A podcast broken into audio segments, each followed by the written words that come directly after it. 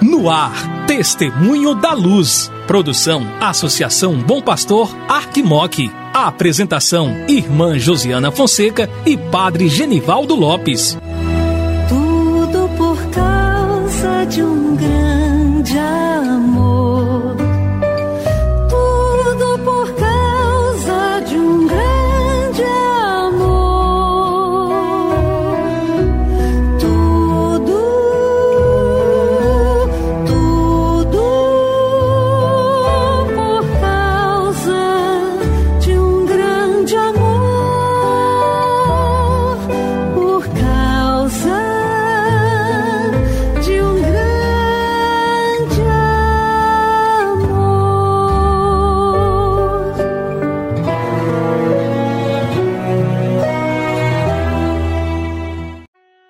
Meu irmão, minha irmã que acompanha a programação da Associação Bom Pastor Arquimoc pela Rádio Terra M e pela Web Rádio Bom Pastor.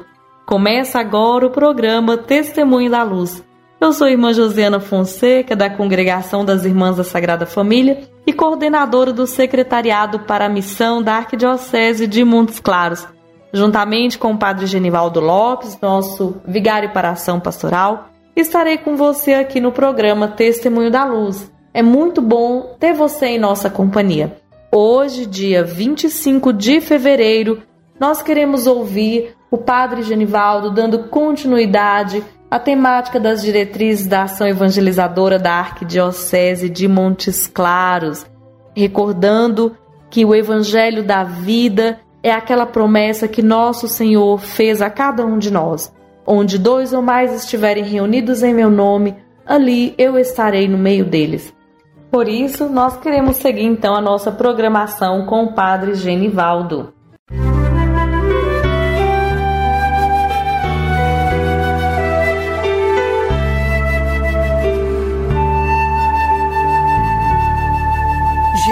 Jesus, tu és a luz dos olhos meus. Jesus, brilha esta luz nos passos meus, Querido amigo, querida amiga, saúde e paz. Quem vos fala é Padre Genivaldo Lopes Soares, missionário da Sagrada Família e atualmente como vigário episcopal para ação pastoral. Quero manifestar minha alegria, querido irmão e irmã, mais uma vez estarmos juntos, testemunhando a luz de Cristo entre nós. No dia de hoje, 25 de fevereiro, estaremos o que? Meditando os números de nossa diretriz. Agora chegando ao segundo capítulo de nossas diretrizes, com a luz de tua palavra. Até o dia de ontem nós refletimos o que? O capítulo primeiro, que é reunidos em teu nome.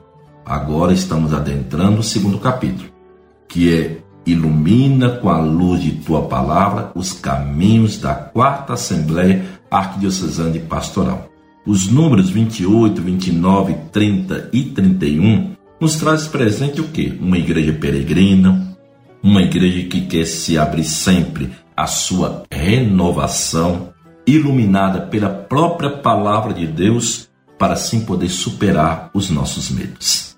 A igreja peregrina pelos caminhos da história, a exemplo de Cristo que se fez carne de nossa carne, também se coloca a caminho, tocando por primeiro ou por inteiro a vida humana. A nossa igreja, enquanto arquidiocese de Montes Claros, compreendemos o perigo de nos tornarmos caducos em nossas estruturas. Nesse sentido, é que assumimos com o Papa Francisco a caminhada de renovação da igreja, buscando superar autorreferencialidade e retornar ao primeiro amor, aquele Deus que se faz novas todas as coisas. Queremos a revitalização de nossa igreja arquidiocesana, compreendendo a jovialidade da igreja.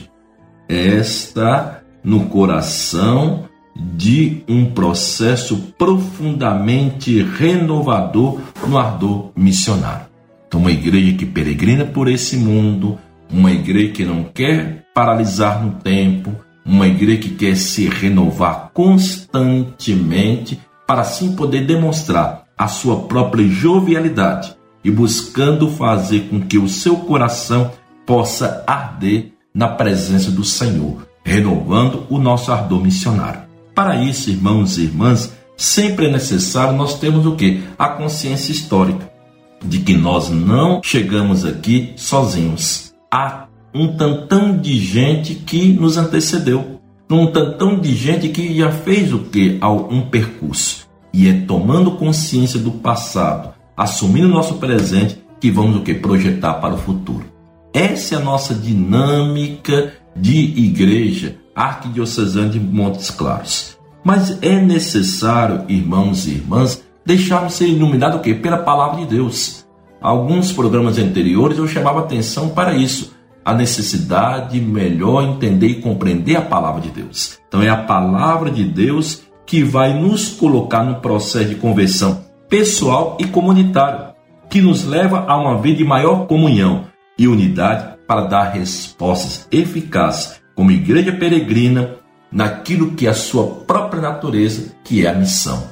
Por natureza, a igreja ela é missionária. E quando uma igreja ela é missionária, é porque ela quer superar o quê? Os seus medos. Superar os seus medos que muitas vezes nos faz o quê? Criarmos dificuldades, nos faz o quê? É, nos tornarmos mais divididos, fragmentados. Isso compromete profundamente na sua maneira de é, vivenciar o agir missionário.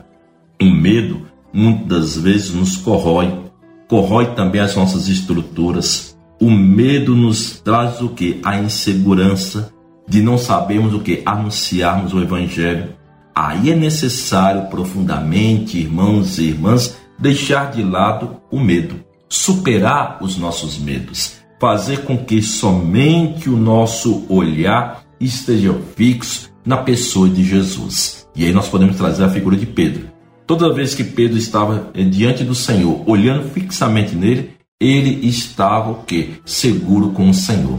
E todas as vezes que Pedro desviava o olhar do Senhor, ele se perdia. Assim também somos nós. Quanto mais nós tivermos o nosso olhar em Jesus Cristo, melhor viveremos o que? O conhecimento dele. Saberemos amar, perdoar, seguir, servir e anunciar fielmente a sua presença renovadora dentro daquilo que é a nossa vida de comunidade. Aí nós trazemos presente o mandato do Senhor: Não tenhais medo, ide, estarei convosco até o fim do mundo. Então, portanto, escutemos a palavra de Deus. Deixemos que a palavra de Deus possa de fato ir preenchendo a nossa vida, o nosso coração e iluminando a nossa fé para podermos seguir fielmente obedientemente a pessoa de nosso Senhor Jesus Cristo.